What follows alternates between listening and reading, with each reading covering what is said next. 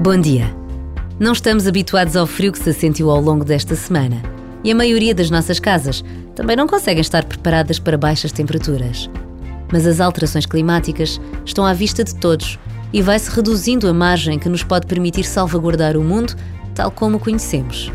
Ser capaz de pedir a Deus que nos ajude a sermos mais ativos e interventivos neste tipo de questões. Por vezes, basta uma breve pausa de reflexão e oração para o fazermos.